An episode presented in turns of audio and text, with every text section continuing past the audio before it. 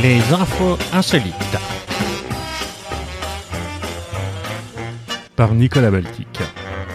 Bonjour à tous et à chacun, bienvenue à l'écoute de cet épisode 14 des infos insolites. Depuis quelques jours, un spectre blanc aux longs cheveux hante un village du nord-est de la Malaisie, effrayant les habitants superstitieux pour qu'ils restent chez eux et respectent le confinement destiné à contenir l'épidémie de coronavirus. Ce fantôme est Mohamed Alias, un habitant du village de Kemaman, qui a eu l'idée de revêtir une longue tunique blanche, un masque et une perruque pour effectuer des rondes nocturnes. Je regardais les infos et comme je voyais de plus en plus euh, des gens qui mouraient, j'ai décidé de faire peur aux habitants pour qu'ils respectent le confinement, a raconté cet homme âgé de 38 ans à l'agence France Presse. Comme de nombreux pays, la Malaisie a imposé un confinement strict pour éviter la propagation du coronavirus et a ordonné aux habitants de rester chez eux, aux écoles de fermer, à toutes les entreprises non essentielles de renvoyer leurs salariés chez eux. Cette initiative originale pour convaincre les gens de rester à la maison s'est avérée efficace dans un pays où les croyances que dans les êtres surnaturels restent fortes, notamment dans les régions les plus rurales, nous indique l'AFP. Alors un habitant de ce village, Mohamed Abdillah, explique que quand les jeunes voient le fantôme parcourir les rues, ils courent comme des fous pour rentrer dans leur maison. Maintenant, avant de sortir, ils regardent si le fantôme est dans les parages ou pas. Et quand Mohamed Alias a publié une photo de lui-même, hein, habillé en fantôme sur les réseaux sociaux, elle a vite eu beaucoup de succès et la police a débarqué chez lui. Il a dit d'abord euh, avoir craint que les policiers ne l'arrêtent, mais au-delà de ça, il a été surpris de voir qu'il le félicite pour son initiative et qu'il lui demande de faire des selfies avec lui. Revenons à l'essentiel. Gary Anderson, deux fois champion du monde de fléchette, ne pourra pas participer à la compétition en ligne visant à contourner le confinement parce que sa connexion Internet est trop mauvaise. Et oui, faute de compétition, à, l'arrêt à cause de la pandémie, évidemment, la Ligue professionnelle de fléchette, qu'on appelle la PDC, a annoncé cette semaine ou la semaine dernière le lancement d'un championnat où les joueurs confinés chez eux s'affronteraient en se filmant en direct depuis leur appartement. Mais Gary Anderson, qui est champion du monde euh, en 2015 et 2016 de ce jeu très populaire au Royaume-Uni a dû déclarer forfait. J'étais intéressé, mais quand nous avons fait les tests de mon Wi-Fi, il n'était pas assez stable, a déploré l'Écossais de 49 ans dans The Sun, démontrant aussi que je ne sais pas faire l'accent écossais, évidemment. Euh, ça ne m'étonne pas, j'ai déjà du mal à payer mes factures en ligne, c'est très frustrant, a-t-il ajouté. Oui, persévéré diabolique. Le président de la PDC, Barry Hearn, a promis que la Ligue essayait d'aider l'Écossais. Il y a des choses qu'on peut faire techniquement, a-t-il déclaré sur Talksport Radio. Un autre poids lourd du circuit, le nord-irlandais Daryl Gurney, a dû déclarer forfait, lui, parce qu'il n'a pas de place chez lui. Et oui, beaucoup des meilleurs joueurs ont une pièce spécialement dédiée aux fléchettes avec un bon éclairage, mais chez moi, ma cible est sur la porte de ma chambre et je dois me placer dans le couloir en haut de l'escalier avec un pied dans la salle de bain et un autre dans le couloir. Donc si quelqu'un doit aller à la salle de bain ou aux toilettes, je ne peux pas faire de lancer, a-t-il déclaré à la BBC en déclarant forfait. Sport toujours, Georgina Rose s'entraînait à l'aviron sur sa machine, confinée à Sydney, et frustrée d'attendre un an de plus pour les Jeux Olympiques, tant et si bien qu'elle a battu un record du monde en salle. Et oui, cette Australienne de 27 ans, membre de l'équipe nationale de 8 féminin, également pratiquante de l'aviron indoor, a terminé un parcours virtuel de 21,097 km sur un rameur en 1h19 minutes et 28,4 secondes, pulvérisant le record du semi-marathon de plus de 40 Euh, c'était un défi psychologique parce que vous êtes seul, vous n'avez pas votre équipe avec vous, a affirmé à l'AFP euh, Lucie Benjamin, euh, qui est le porte-parole de la Fédération australienne d'aviron. Alors, record du monde ou pas, je voulais juste faire ma distance pour garder la forme, a déclaré Georgie à la chaîne ABC modeste.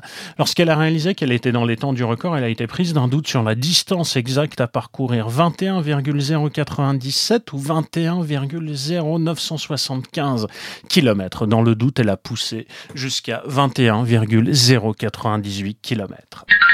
Mais celle qui gagne, c'est évidemment la montagne. Alors allons-y gaiement. tous les moyens sont bons pour lutter contre la maladie Covid-19. Et une entreprise autrichienne propose euh, depuis la semaine dernière un moyen original de désinfecter de grands volumes. C'est le canon à neige.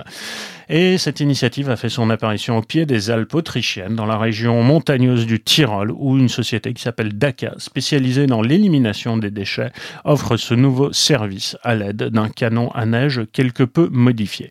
Euh, la solution est idéale, affirme l'entreprise, pour désinfecter les grands locaux commerciaux et les espaces publics.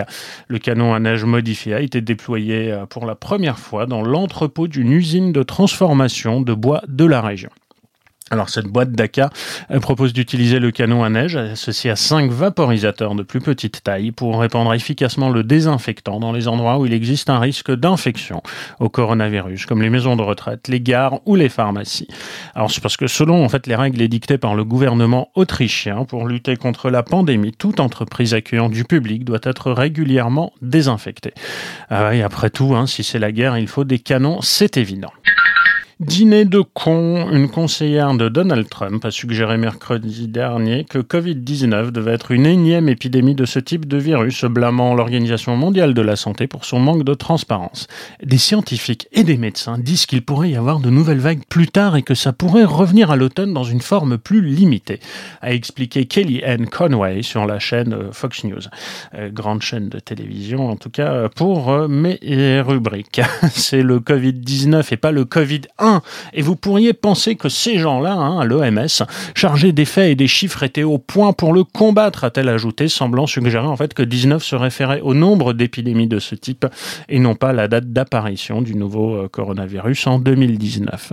Elle était hum, notamment interrogée sur l'information du Washington Post selon laquelle des diplomates américains s'étaient inquiétés dès 2018 hein, des mesures de sécurité sanitaire inadéquates dans un laboratoire de la ville chinoise de Wuhan où s'est déclarée l'épidémie donc à la fin 2019. Ce laboratoire conduisait des études risquées sur des coronavirus propagés par des chauves-souris. Hein, c'est toujours le poste qui nous racontait ça. Mais cette fidèle de Donald Trump, euh, qui l'accompagne hein, depuis la campagne de 2016, euh, n'a pas répondu à la question et a juste justifié la décision du président américain de suspendre la contribution de Washington au budget, euh, budget pardon, de l'OMS, accusé par M. Trump de mauvaise gestion et de dissimulation dans cette pandémie.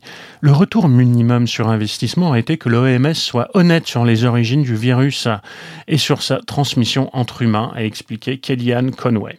L'OMS a menti ou n'a pas été transparent sur ces questions alors que les États-Unis ont été touchés si durement en écoutant les professionnels de santé dans le monde, a-t-elle affirmé.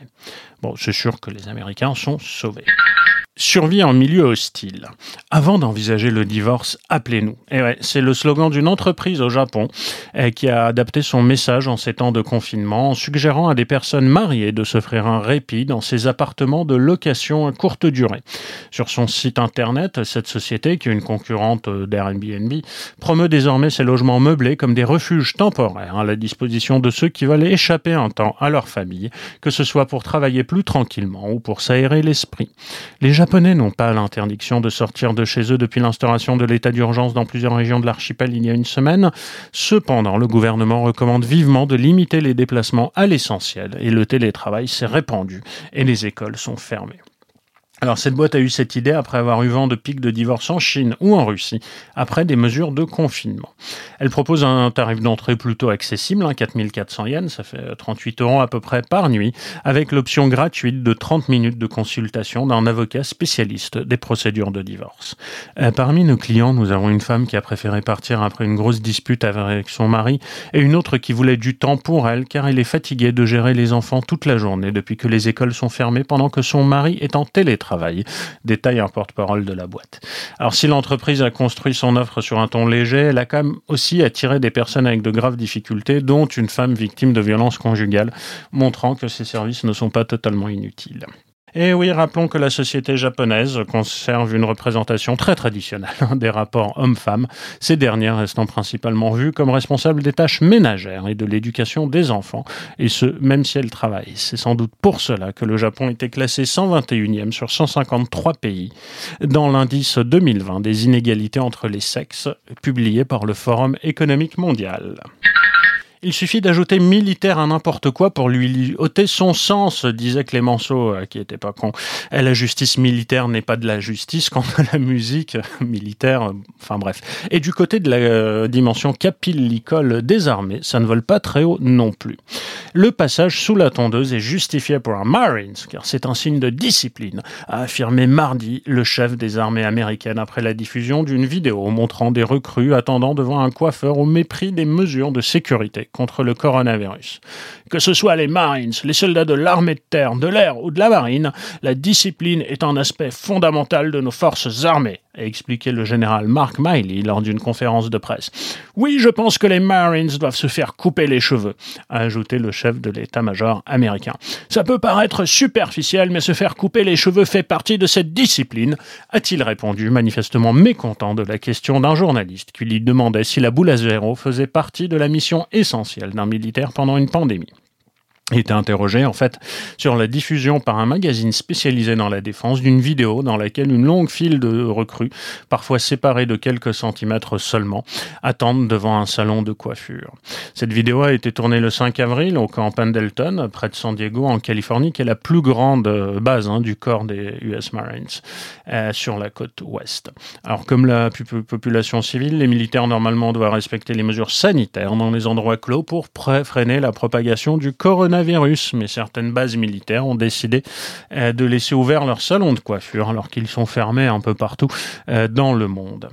Il ne fait aucun doute que si vous allez dans n'importe quel camp, base ou fort, vous trouverez des gens qui ne suivent pas le règlement, a reconnu le chef du Pentagone, Mark Esper. Notre défi est d'éduquer la chaîne de commandement, a-t-il ajouté, se disant sûr que le commandement de la base de Pendleton est déjà sur le coup. Si vous devez le faire, arrêtez les coupes de cheveux pour un certain temps, a dit M. Esper à l'adresse des responsables militaires. Ce n'est pas une directive, a toutefois ajouté le général Miley. Il existe beaucoup de façons de se faire couper les cheveux. En quatre, J'en sais rien. Dans tous les cas, Semper Fi Boys et bonne chance. Sport encore avec l'inarrêtable Usain Bolt qui fait fureur sur les réseaux sociaux en postant une photo de son époustouflante victoire aux 100 mètres des Jeux Olympiques de Pékin 2008, euh, légendé d'un insolent distanciation sociale. Et oui, le cliché montre l'athlète jamaïcain franchir la ligne finale euh, des 100 mètres loin devant tous ses concurrents aux nuits d'oiseaux de Pékin, établissant au passage le record du monde à 9,69 secondes. Usain Bolt, icône en Jamaïque pour ses 8 médailles d'or hein, au JO de 2008, 2012, 2016, prône auprès de ses compatriotes la distanciation sociale et le confinement pour lutter contre la pandémie de Covid-19 et limiter la progression du coronavirus, et vexe ses anciens concurrents. Mais on va dire que c'est bon esprit. Dans notre série Curé Covid, c'est debout dans une petite smart décapotable blanche, masque chirurgical sur le visage, que le père Nuno Westwood a parcouru ce dimanche de Pâques les rues de ses paroisses de la banlieue de Lisbonne, en priant dans un micro pour se faire entendre par les fidèles à leurs fenêtres. Suivant lentement une statuette de la Vierge de Fatima posée sur le toit de la voiture ouvrant cette procession étrange, il a ainsi pu aller à la rencontre des gens tout en respectant les règles de distanciation sociale en vigueur à cause de la pandémie. J'ai ressenti le besoin de dire aux gens qu'ils ne sont pas seuls et qu'ils n'ont pas été abandonnés en leur amenant les paroles de réconfort et de foi, a expliqué ce curé de 48 ans en charge de deux paroisses à l'ouest de la capitale portugaise. Pour y parvenir, il a emprunté à ses paroissiens cette petite décapotable, un micro et l'enceinte amplifiant sa voix et de la musique liturgique. Bien que le temple soit fermé, l'église reste vivante, s'est réjoui le prélat qui tient son nom de famille d'un grand-père britannique. Le cardinal patriarche de Lisbonne, monseigneur Manuel Clemente, avait salué jeudi la créativité pastorale démontrée par les curés pour faire vivre la fête pascale à leurs fidèles confinés. Curé volant encore, cette fois orthodoxe et en Russie. Euh, l'histoire complète est dans le point. C'est l'histoire du prêtre de Poutine qui s'envoie en l'air. Et oui, le vieil homme à la longue barbe grise et aux cheveux filasses consulte son bréviaire assis sur le siège en cuir blanc d'un jet privé. Il a disposé des icônes sur sa tablette et sur les côtés. Soudain, il lève les yeux, il saisit sa voix en croix, hésite un instant, le temps de s'assurer que le Christ se présente bien face au hublot puis il l'incline en murmurant une prière tandis que les immeubles défilent au sol.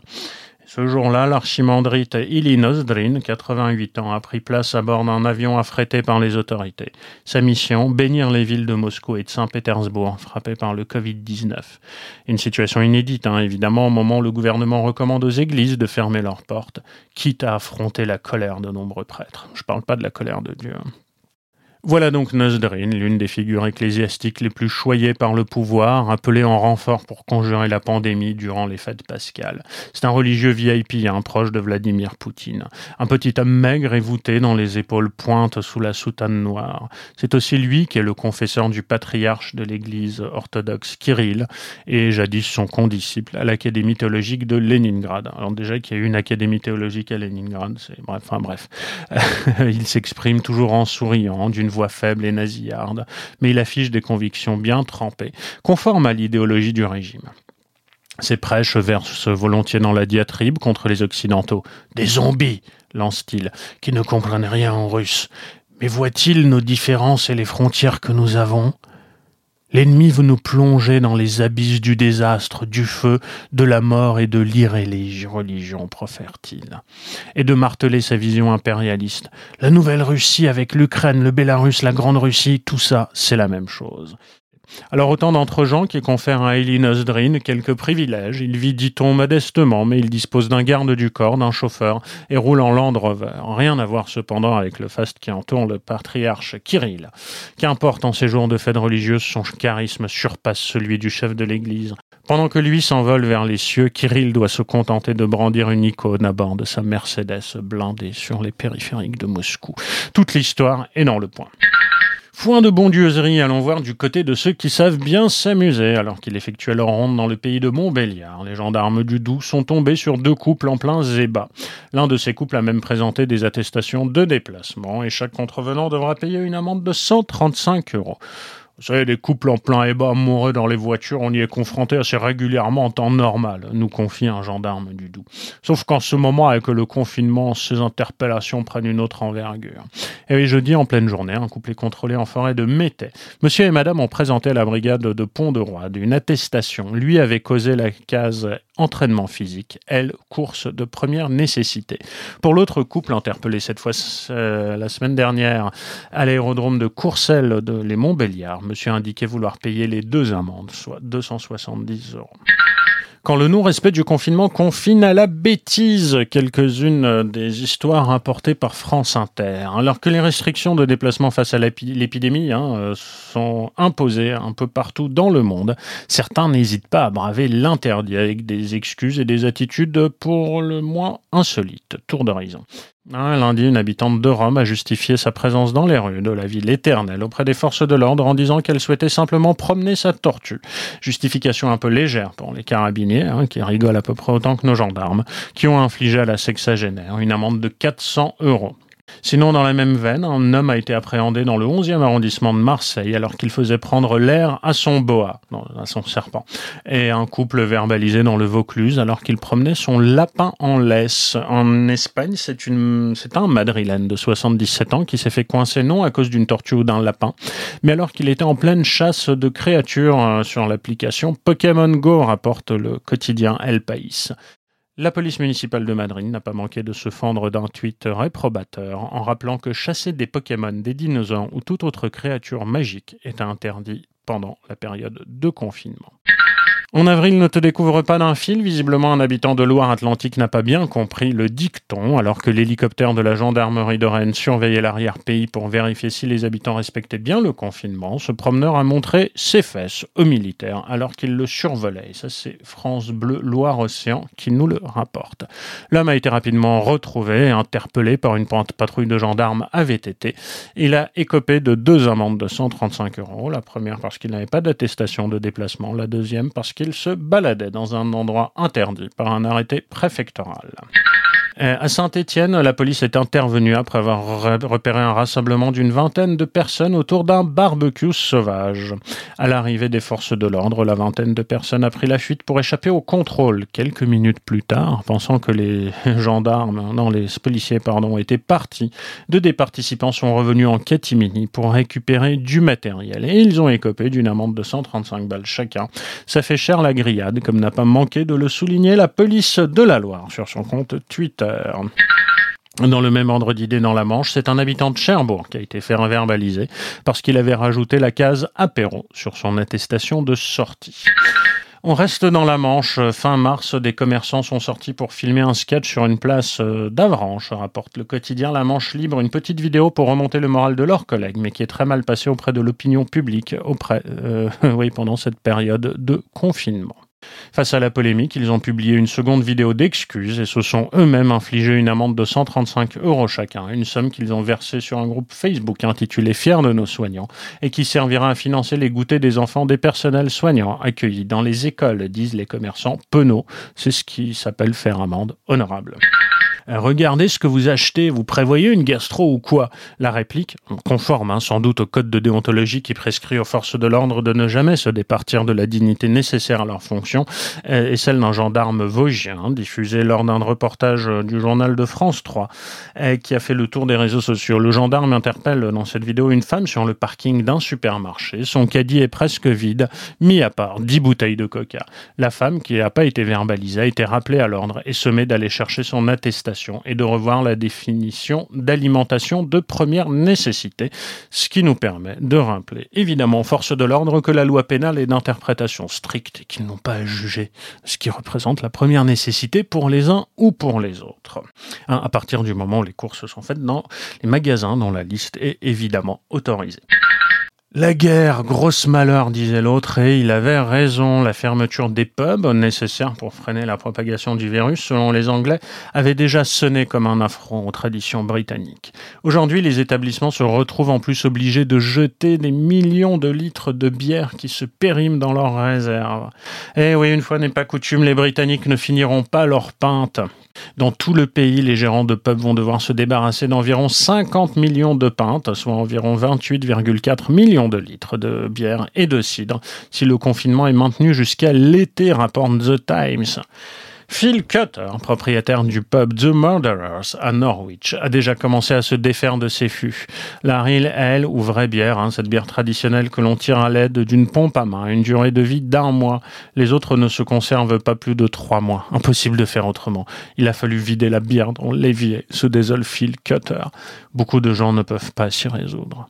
The Campaign for Real Ale estime que chacun des 39 000 pubs et les débits de boissons au Royaume-Uni compte en moyenne 15 fûts en cave, un fût contenant en moyenne 88 pintes. Cela signifie que plus de 51 millions de pintes doivent être en train de s'abîmer dans les caves en ce moment. Pour éviter les taxes euh, sur cette bière gaspillée, les propriétaires devront se filmer en train de la jeter afin de prouver qu'ils n'en ont tiré aucun profit. Au moins à Belfast, un patron de pub a mis en place un système de livraison et délivre à domicile des pintes de Guinness fraîchement tirées. Bah oui, comme quoi, la il faut quand même mieux la boire plutôt que de la jeter. Et on ne parlera jamais assez de l'engorgement des hôpitaux, et pas seulement en France. Là, c'est la patiente d'une clinique au Paraguay, hospitalisée pour un problème de pression artérielle, qui a été quelque peu victime hein, d'une pagaille liée à l'afflux de malades du coronavirus. Selon la police qui a communiqué après la révélation de l'information, c'est un peu plus de deux heures après avoir été admise dans l'établissement de santé que Gladys, hein, c'est son nom, euh, donc une patiente qui se trouvait dans un état sérieux, a été déclarée morte par un médecin. Ce dernier a même annoncé le décès à son mari et à sa fille, a rapporté le média ABC. Mais en déplaçant le corps de la quadragénaire vers le salon funéraire de l'établissement, les personnels se sont rendus compte qu'elle bougeait à l'intérieur du sac mortuaire. Euh, la patiente a été immédiatement prise en charge par un centre médico-social, puis placée en soins intensifs. Le docteur Catalino, directeur de l'établissement, a indiqué que son état était critique mais stable.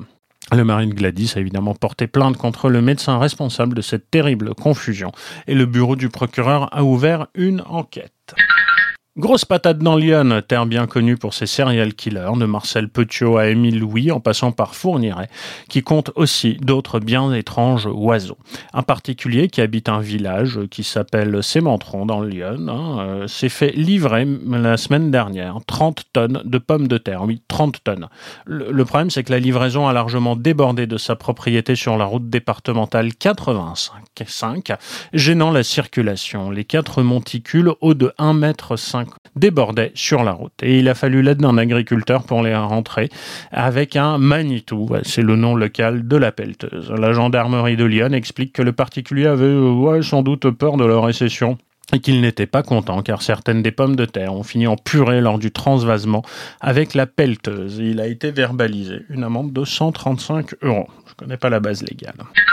Drame du confinement encore, un jeune Californien été arrêté pour avoir frappé sa mère qui avait caché le papier toilette familial pour éviter qu'il n'en fasse un usage trop abondant ces temps de pénurie liés au Covid. La police a été appelée au milieu de la nuit pour intervenir à Saugus, au nord de Los Angeles, dans une dispute familiale déclenchée par ce produit de première nécessité, selon une porte-parole de la police. La mère de famille a déclaré aux policiers qu'elle avait dissimulé le stock de papier toilette parce que son fils de 26 ans, Adrian, en utilisait trop, alors que le produit est difficile à trouver dans les magasins en ce moment. Comme elle refusait de révéler la précieuse cachette, le ton est monté et son fils l'a frappé, euh, selon euh, la porte-parole de la police, qui souligne que les mesures de confinement ont provoqué une recrudescence des violences domestiques. Une Californienne a été arrêtée après avoir léché pour 1800 euh, dollars de nourriture et autres marchandises dans un supermarché. Et eh oui, les policiers avaient été appelés dans un magasin de South Lake Tahoe à la frontière avec le Nevada car une cliente léchait des produits alimentaires. Le temps que la police se rende sur place, la femme s'était parée de bijoux vendus par le magasin et les avait léchés également. Selon euh, la police, la suspecte, Madame Walker, avait rempli son chariot de divers produits parmi lesquels de la viande et de l'alcool qu'elle n'avait pas les moyens de payer. Elle a été placée en garde à vue, hein, en détention pour vandalisme. La marchandise léchée a dû être détruite par crainte de contamination. Chacun son tour, le maire d'une petite commune de Lombardie a décidé qu'hommes et femmes auront chacun leur jour de course afin de limiter l'affluence dans les commerces. Le mardi, le jeudi et le samedi, vous pouvez aller chez le boulanger, explique à une dame, une policière euh, de cette petite ville de, à proximité de Bergame, hein, qui s'appelle Canonica Dada et qui est considérée comme la ville martyre de la pandémie. En revanche, les autres jours, c'est votre mari qui peut y aller. Euh, oui, la municipalité a quand même prévu des amendes pouvant aller jusqu'à 400 euros pour les contrevenants. Alors une retraitée de 62 ans, euh, Cynthia, ne conteste pas le bien fondé de cette ordonnance, mais ne comprend pas pourquoi les hommes ont un jour de plus, alors que 80% des courses d'alimentation sont faites par les femmes et non par les hommes. Selon le maire, le dimanche, seuls sont ouverts un petit supermarché et la pharmacie du village, qui est exclu du champ de l'ordonnance. Il fallait décider, et nous avons choisi les hommes pour qu'ils fassent le plein ce jour-là, a déclaré le maire de cette commune. Eh bien écoutez, c'est tout pour aujourd'hui. J'aurai le plaisir de vous retrouver la semaine prochaine pour de nouvelles infos insolites. D'ici là, écoutez des podcasts, restez chez vous, lisez des bouquins, passez de bons moments et à très bientôt.